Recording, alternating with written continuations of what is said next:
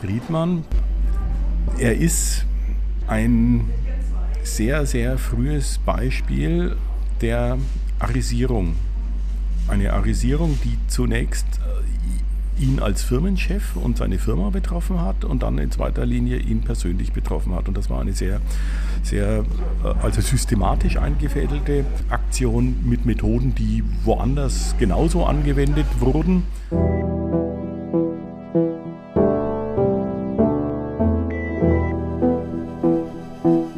Gestern ist jetzt. Auf der Suche nach der Familiengeschichte in der NS-Zeit. Hallo und herzlich willkommen zu unserer 14. Folge. Mein Name ist Melanie Longerich.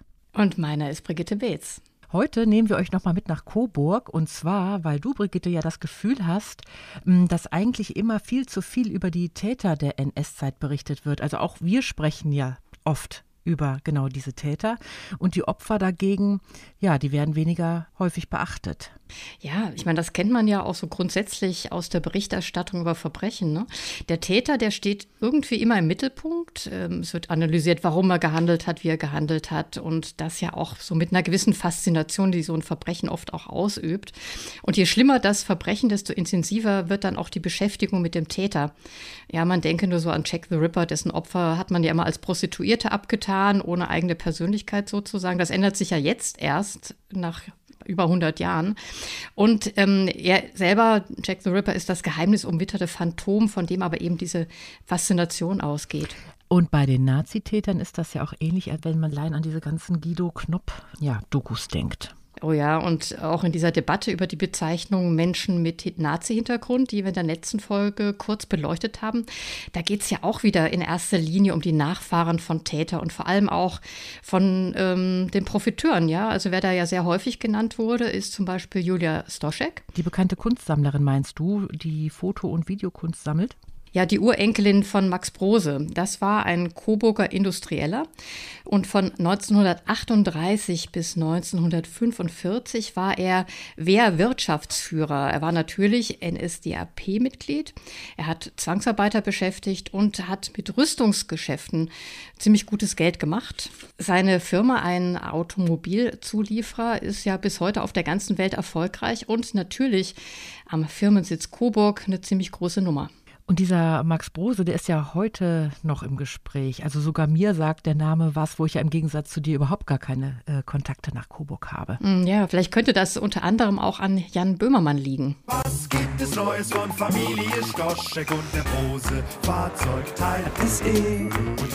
Im ZDF-Magazin Royal nimmt Böhmermann sich ja immer mal wieder den Enkel von Max Brose vor. Das ist Michael Stoschek, der Vater von Julia Stoschek. Und er ist der heutige Firmenchef und der lässt einfach nichts unversucht, kann man sagen, seinen Großvater vom Vorwurf reinzuwaschen, ja, unrechte Dinge getan zu haben.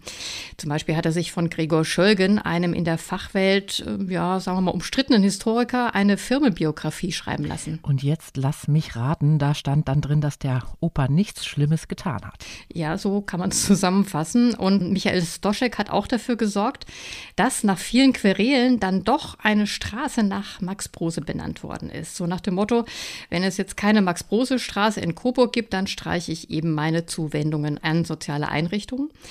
Und das muss man sich ja immer überlegen. Ne? Das war 2015, wo ja in anderen Städten schon längst die umgekehrten Debatten geführt worden sind. Also wo man sich sehr genau Gedanken gemacht hat, ob man zum Beispiel nicht Straßen oder eben auch Bundeswehrkasernen umbenennen muss, weil die Namensgeber eben doch nicht so nette Menschen waren. Aber da sieht man wohl in Coburg viel Geld und damit gesellschaftlicher Einfluss, das macht eben vieles möglich.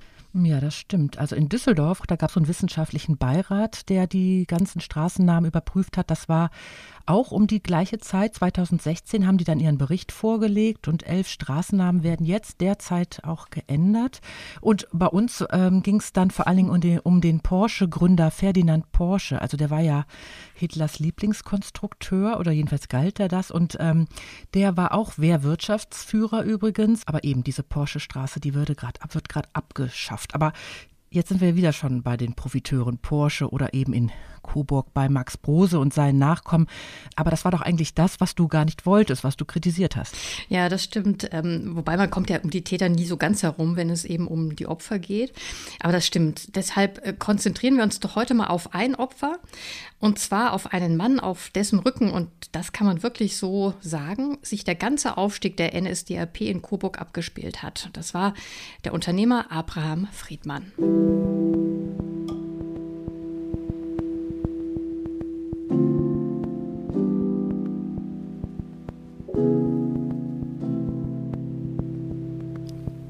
Und diesen Abraham Friedmann, den wollen wir euch heute vorstellen. Hören wir dazu mal einen Fachmann, der sich sehr viel mit der Geschichte Coburgs im Nationalsozialismus beschäftigt hat. Ihr kennt ihn schon aus einer früheren Folge, aus Folge 3.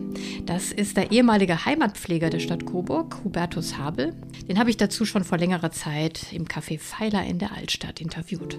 Es gibt ein sehr, sehr prominentes Opfer der Nazis, das von Anfang an ähm, auserkoren worden ist als schon stereotypenhaft äh, idealtypisches Opfer.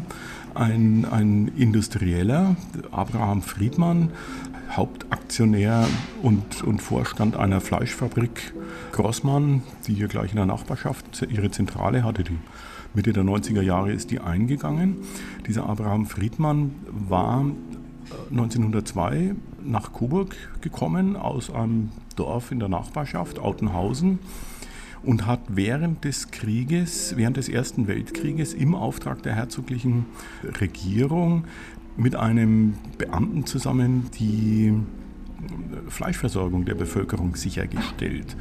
Zum einen, zum anderen hat er schon ab 1916 dieser Fleischfabrik Grossmann finanziell auch unter die Arme gegriffen. Die Coburger Bevölkerung, das muss man dazu wissen, der Coburger Bevölkerung ist es in, in Stadt und Land, ist es während des Ersten Weltkrieges zum Großteil vergleichsweise gut gegangen. Also es gab hier keine Hungerrevolten oder sowas. Das hängt damit zusammen, dass einer der führenden bürgerlichen Politiker während des Ersten Weltkrieges von Anfang an, also ab September 1914, für Rüstungsaufträge gesorgt hat.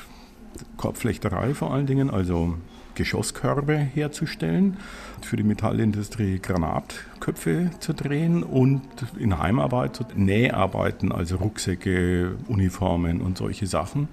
Und diese Kriegskonjunktur, die war so heftig, dass die Firmen und dadurch natürlich eben auch die Bevölkerung, äh, dass es denen gut gegangen ist. Es gab zeitweise auch Arbeitskräftemangel während des Ersten Weltkrieges.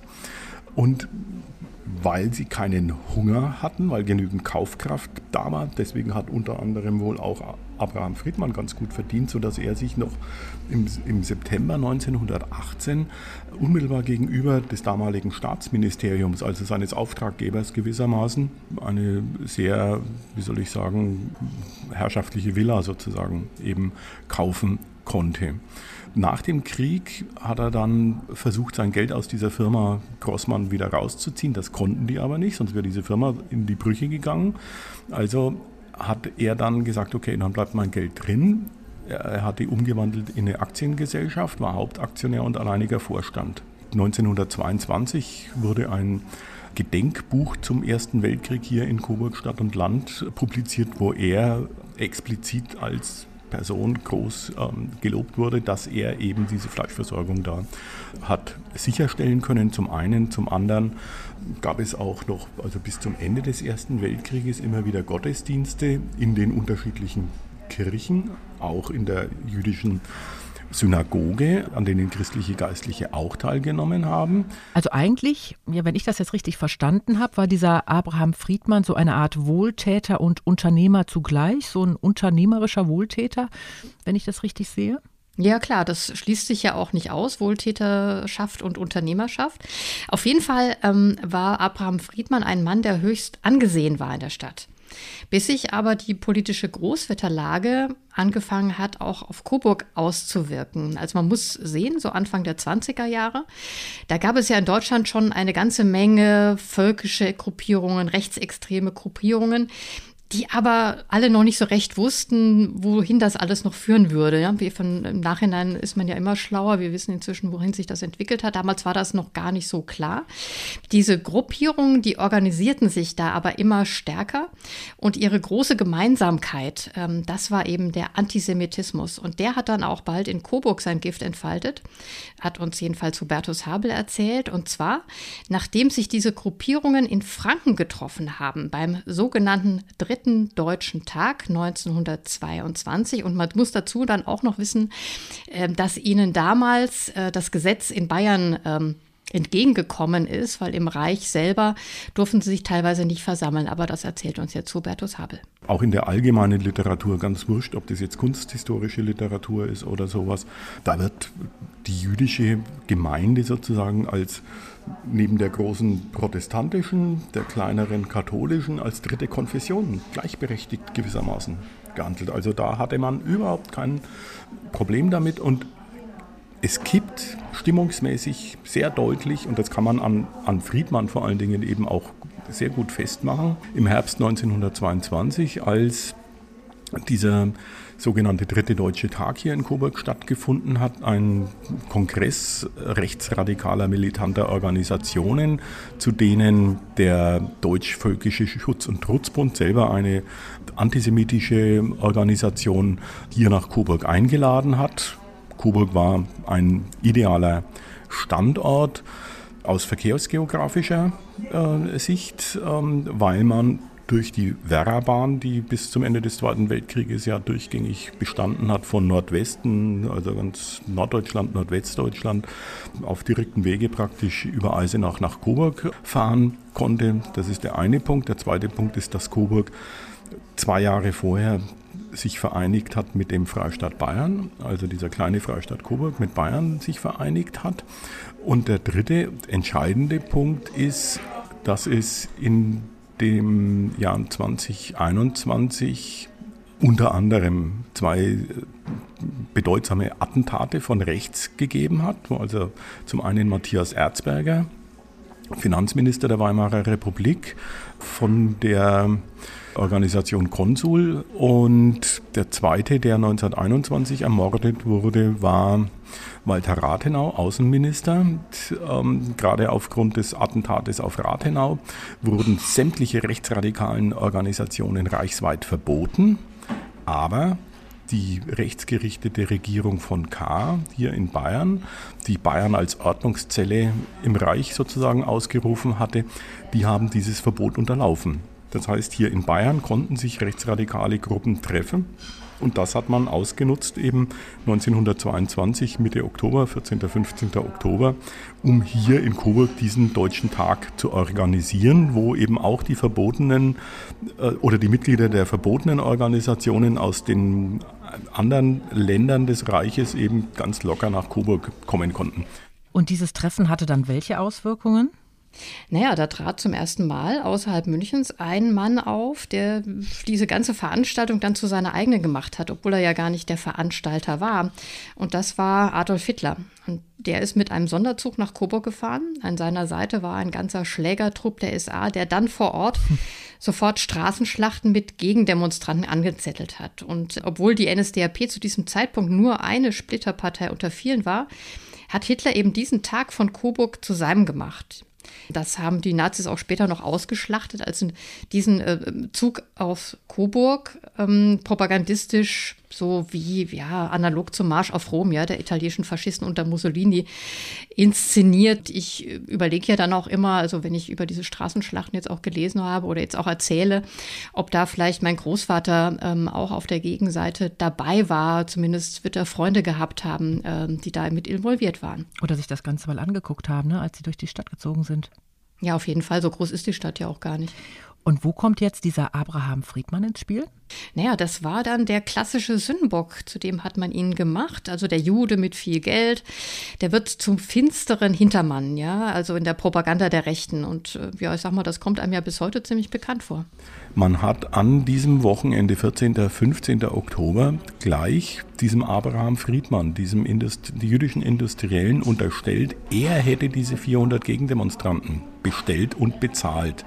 Und in dieser Nacht in der die Nazis ganz in der Nachbarschaft, also 100 Meter entfernt praktisch äh, im alten Schützenhaus ihr Übernachtungsquartier hatten, haben die dem seine Villa umstellt. Wenn er sein Haus verlassen hätte, dann wäre er mit absoluter Sicherheit also brutalst misshandelt worden, wie viele andere, gerade in Ketschendorf, einem Arbeiterdorf am Stadtrand sozusagen, ähm, viele Arbeiter auch misshandelt worden wären. Also schon eine ziemliche Bedrohung. Und äh, im Übrigen hat sich die Polizei mit dem Schutz damals eher zurückgehalten, beim Schutz Friedmanns als auch beim Schutz der Gegendemonstranten, die dann zusammengeknüppelt wurden. Wie gesagt, ich denke dann immer dran, dass da möglicherweise auch mein Opa oder zumindest Freunde von ihm drunter Täter waren. Kurz gesagt, die Nazis haben ja mit der schieren Kraft ihrer Aggression sich gleich einen Standortvorteil, kann man vielleicht sagen, verschafft. Wie auch in der Folge die jüdische Gemeinde vor Ort in Coburg ja sich immer wieder beim Bezirksamt, bei der Regierung von Oberfranken beschwert hat über die Bedrohungen von Seiten der NSDAP aber im Grunde immer ohne Erfolg. Ich finde das ja schon ziemlich befremdlich. Also wenn man so im Nachhinein wirken ja diese ganzen Ereignisse, ja, die dann in den Holocaust gemündet sind, so, so unaufhaltsam. Das finde ich ja bis heute so, so furchtbar und beklemmend, dass ja ja, Friedmann hat sich ja, wie äh, man es Mobbing-Opfern heute auch noch rät, er hat ja genau das Richtige getan. Ja, er hat versucht, sich Hilfe zu, äh, zu holen, er hat äh, angezeigt, er hat die Vorgesetzten äh, von äh, Herrn Schwede, das war damals der Obernazi da vor Ort, äh, die, die hat er informiert und hat den Rechtsweg beschritten und es hat ihm im Grunde alles nichts genutzt. Ende 1928 sollte Abraham Friedmann den Ehrentitel Kommerzienrat bekommen. In Anerkennung sozusagen auch seiner Leistungen als, als Industrieller. Da sind die Nazis hier vor Ort auf die Barrikaden gegangen und haben versucht, den Stadtrat unter Druck zu setzen, dass also dieser Ehrentitel nicht vergeben wird. Friedmann hat sich da natürlich massiv gewehrt und seinerseits die Stadt auch unter Druck gesetzt.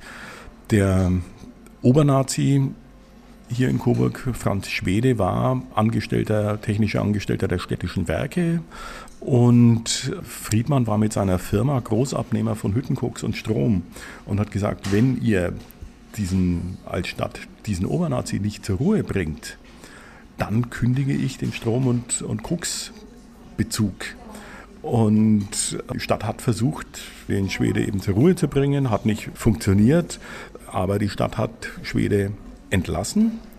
Daraufhin sind die Nazis auf die Barrikaden gegangen. Hier nochmal haben eine Großveranstaltung mit dreieinhalbtausend Mitgliedern in der sogenannten Bierfestung, also mitten in der Stadt, da wo heute der Kaufhof ist, ist ähm, waren die Hofbräusäle, sogenannte Bierfestung haben eine Resolution erlassen, dass wenn Schwede nicht wieder eingestellt wird, über ein Volksbegehren der Stadtrat aufgelöst wird und dann eben die bürgerlichen Stadträte sozusagen an die frische Luft äh, gesetzt werden durch die außerordentliche Neuwahl. Es kam zu diesem Volksbegehren durch massive Unterstützung Hitlers, der hier in dieser Bierfestung als Wahlkampfredner aufgetreten ist, hat dieses Volksbegehren für die Nazis zum Erfolg geführt. Der Stadtrat wurde aufgelöst. Es kam am 23. Juni 1929 zur außerordentlichen Stadtratswahl, die die Nazis auch wieder dank Unterstützung von Hitler, der am Vorabend da hier wieder als Wahlkampfredner aufgetreten ist, zu einem erdrutschartigen Sieg der Nazis geführt haben. Die hatten dann 13 von 25 Stadtratsmandaten, damit von den Stadträten die Mehrheit, aber noch nicht die Stimmenmehrheit im Stadtrat, weil die Bürgermeister, die zwei Bürgermeister, die es gab, die haben immer mitgestimmt. Also 13 von 27 ist noch nicht die Mehrheit gewesen, aber durch Mobbing und ewiges Bohren haben sie es dann geschafft, zum einen 1930 einen dritten Bürgermeisterposten einzuführen.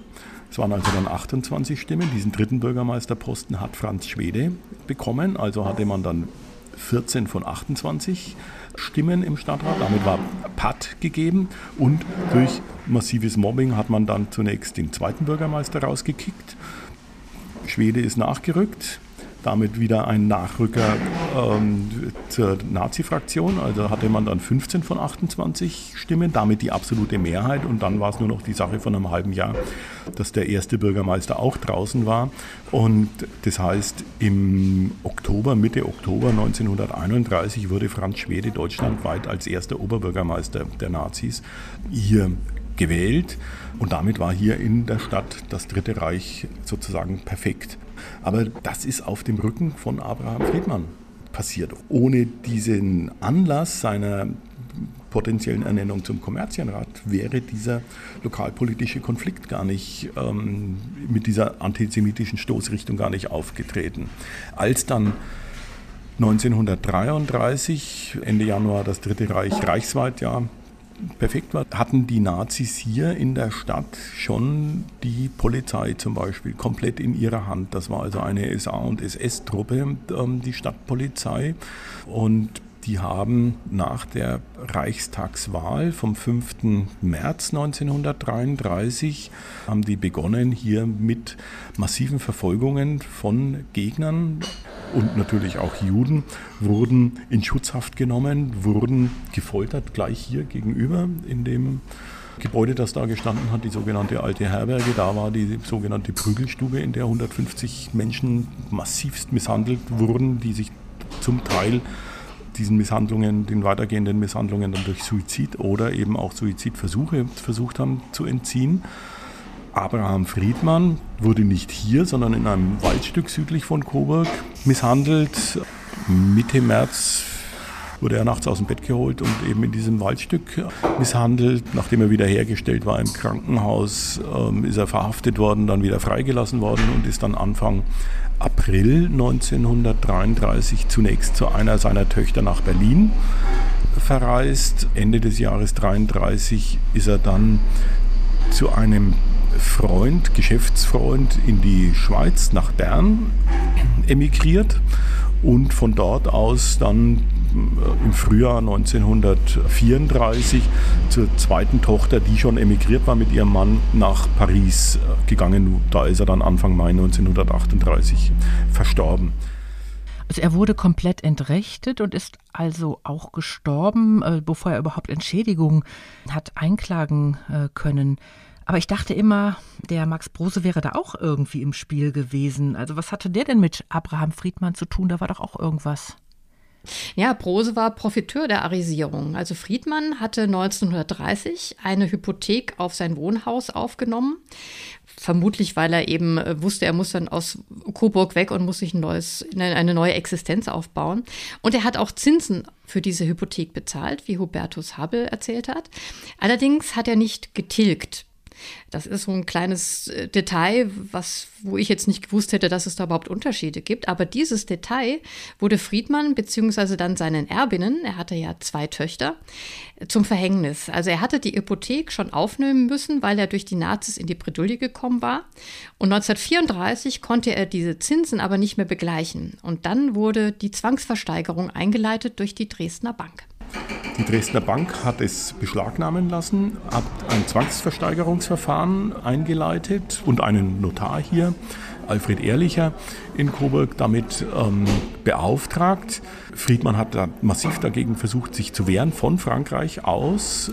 Aber, und das ist eben so diese Systematik, die da, die da angewendet wurde, die auch anderswo angewendet wurde.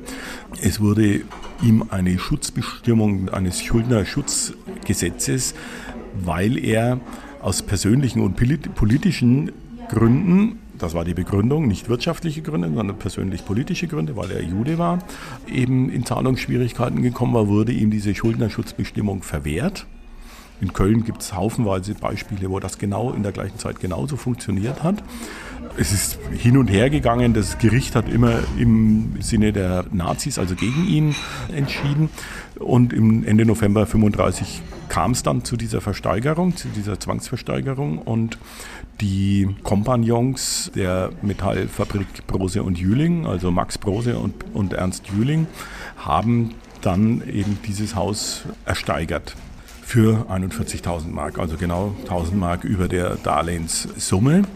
Und das Spannende ist dann, was dann nach dem Krieg passiert ist. Weil ich ja gemeint hatte, dass man ihn bis heute sozusagen als Opfer der Nazis, der offiziell nicht rehabilitiert wurde, weil offiziell keine Wiedergutmachung auch gelaufen ist, dass er eben heute noch diese Opferrolle sozusagen spielt. Nach dem Krieg haben seine beiden Töchter, die in die USA emigriert waren mit ihren Männern, dann eben auf dem Wege des Wiedergutmachungsgesetzes versucht, das Haus wieder zurückzubekommen. Zum einen, und es gab eben unter anderem auch gegen Max Brose ein Entnazifizierungsverfahren. Und da spielt in beiden Verfahren zur Entlastung bzw. zur Abschmetterung der Wiedergutmachungsansprüche dieser not, ehemalige Notar, Ehrlicher, der nach dem Krieg auch wieder Notar war, eine ganz entscheidende Rolle. Er verfasst einen Schriftsatz für diese Zentralstelle für Wiedergutmachung in Bad Nauheim. Auf drei Seiten hat der Notar dann beschrieben, wie das so war mit der Villa von Abraham Friedmann, die zwangsversteigert wurde. Und der Ehrlicher wendet dann einen Taschenspielertrick, einen argumentativen, wo man diesen Text vier, fünfmal lesen muss, um dahinter zu kommen. Ich habe gemerkt, da stimmt irgendwas nicht. Ich habe den mehrfach gelesen, bis ich es dann gefunden habe.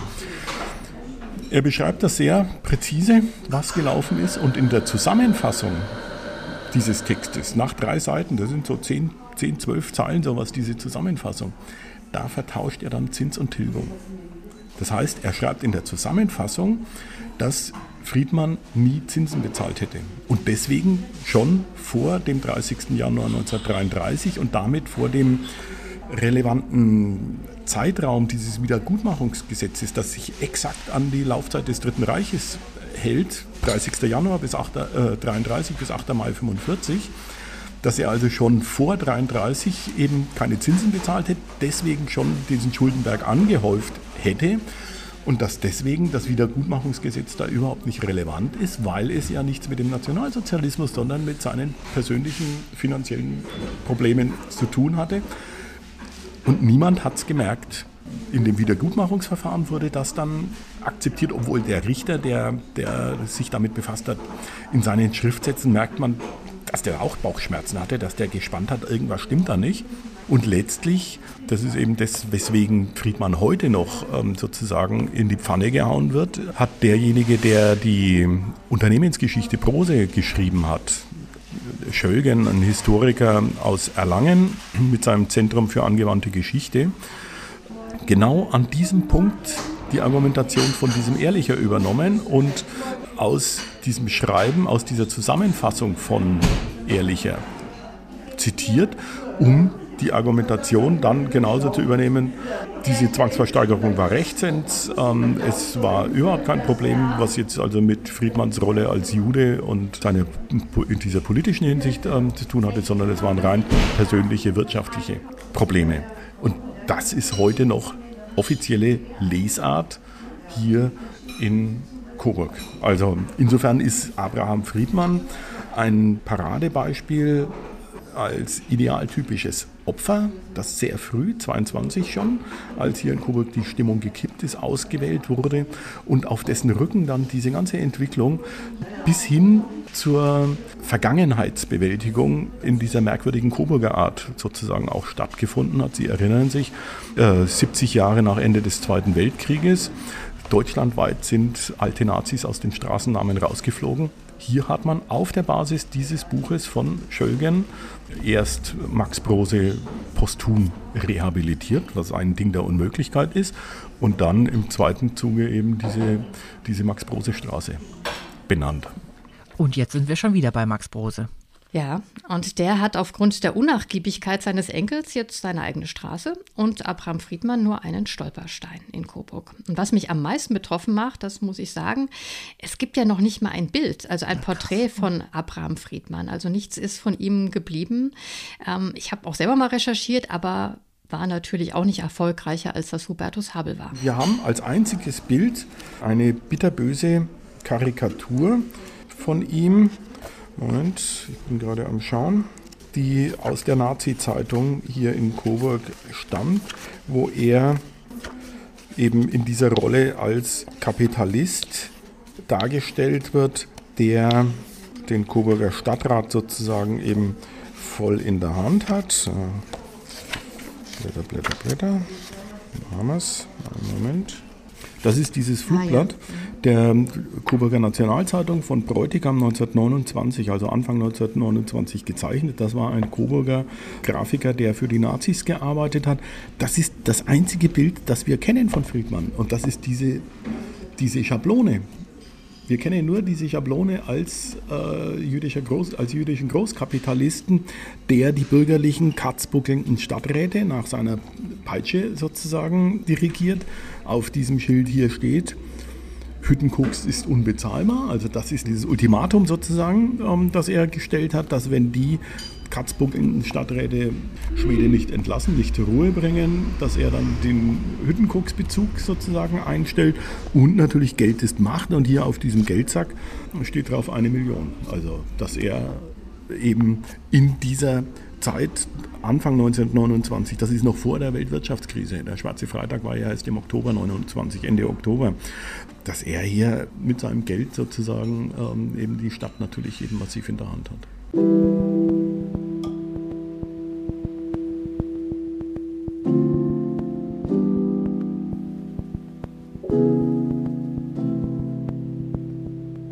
Und auch Erben gibt es nicht mehr, zumindest keine direkten, von denen wir wissen. Abraham Friedmanns Töchter, Senta und Bertha, die hatten zwar geheiratet, sind aber in den USA kinderlos gestorben.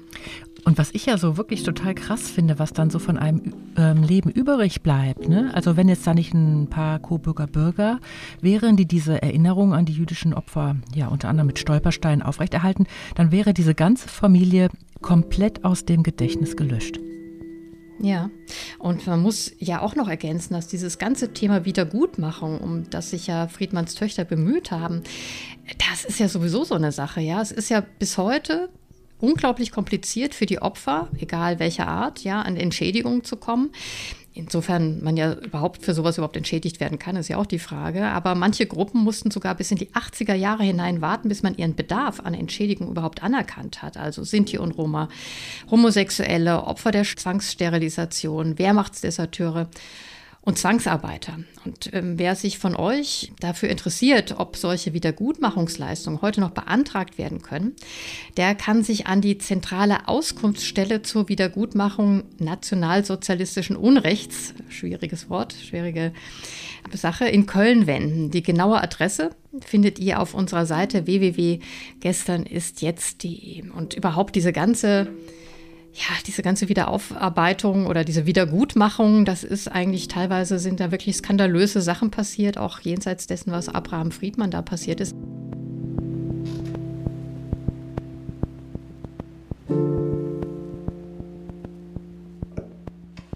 Was wir, glaube ich, als Nachgeborene nicht unterschätzen sollten, ist, dass es keine wirkliche positive Stimmung in der Bevölkerung, in der deutschen Bevölkerung gab, dass Wiedergutmachung überhaupt geleistet werden sollte. Also ich habe ein bisschen recherchiert und habe da zum Beispiel die ungeheuerliche Geschichte von Philipp Auerbach ähm, entdeckt. Wer war das? Das war zuletzt ein bayerischer Staatskommissar für sogenannte rassistisch, religiös und politisch Verfolgte und war Präsident des Landesentschädigungsamtes in München. Der war selber im äh, Konzentrationslager gewesen, also er war Jude, er war in Auschwitz ähm, gewesen und hat sich extrem ähm, engagiert für Wiedergutmachung, nicht nur für jüdische Menschen, sondern auch für die anderen verfolgten Gruppen. Wollte zum Beispiel, dass jeder 10 äh, Mark pro Tag, pro ähm, Hafttag als Entschädigung bekommt.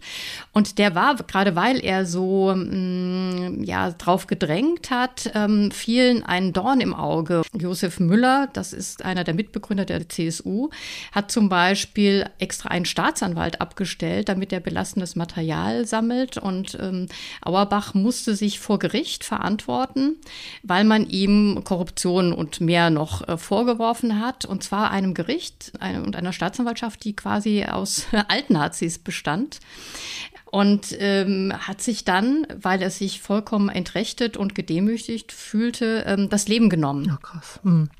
Und äh, später wurde er rehabilitiert. Da habe ich in dem einen äh, Spiegel Online-Artikel gelesen, äh, den es zu Auerbach gibt, dass dann sein Anwalt vor Gericht gesagt hat, ja, immerhin war Herr Auerbach in Auschwitz und dann hat, ich glaube, der Richter oder der Staatsanwalt gesagt, ja Gott, ich war auch in sowjetischer Kriegsgefangenschaft.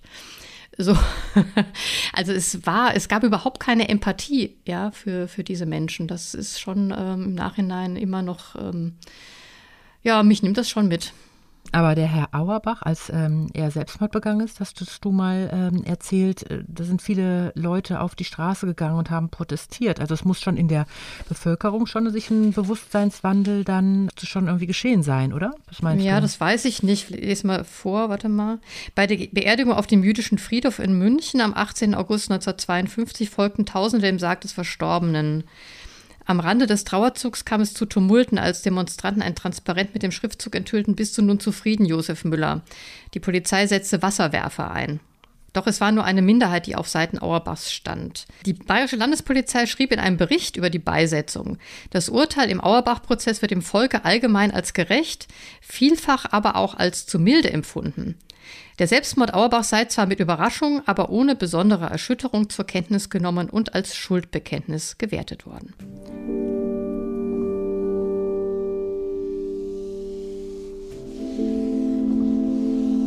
aber das ist fast schon wieder, Melanie, das wäre fast schon wieder eine eigene Folge, oder? Ja, und äh, darum geht es auch bei uns das nächste Mal nochmal um den Diebstahl jüdischen Eigentums.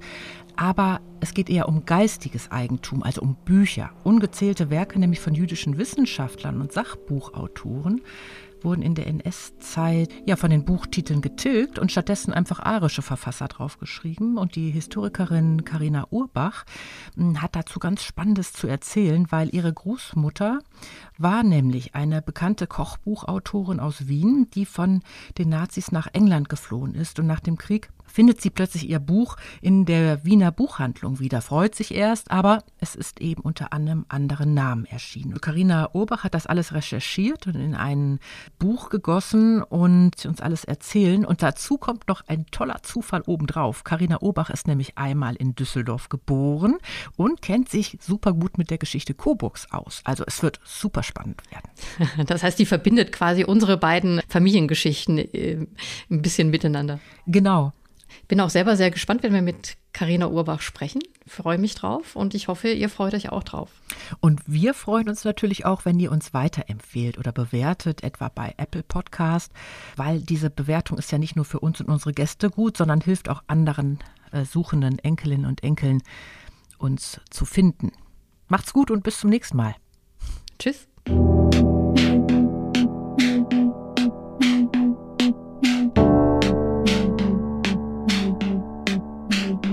Das war unser Podcast Gestern ist jetzt. Wenn ihr uns eure Familiengeschichte erzählen wollt, eure Erfahrungen und Recherchen mit anderen Hörerinnen und Hörern teilen wollt, dann mailt uns. Auf unserer Website gesternistjetzt.de findet ihr unseren Kontakt. Gestern ist jetzt wird gefördert von der Bundeszentrale für politische Bildung und der Rosa-Luxemburg-Stiftung NRW. Musikalische Beratung Levlin Rechtenwald, Musik Linda Kühl. Dieser Podcast steht unter der Lizenz Creative Commons CC by NCND. Wir freuen uns, wenn ihr ihn vervielfältigt und weiter verbreitet. Die Bedingungen dafür, der Name der Lizenz muss genannt werden, ebenso unsere Autorennamen. Das Material des Podcasts darf nur für nicht kommerzielle Zwecke verwendet werden und das Material muss unverändert bleiben.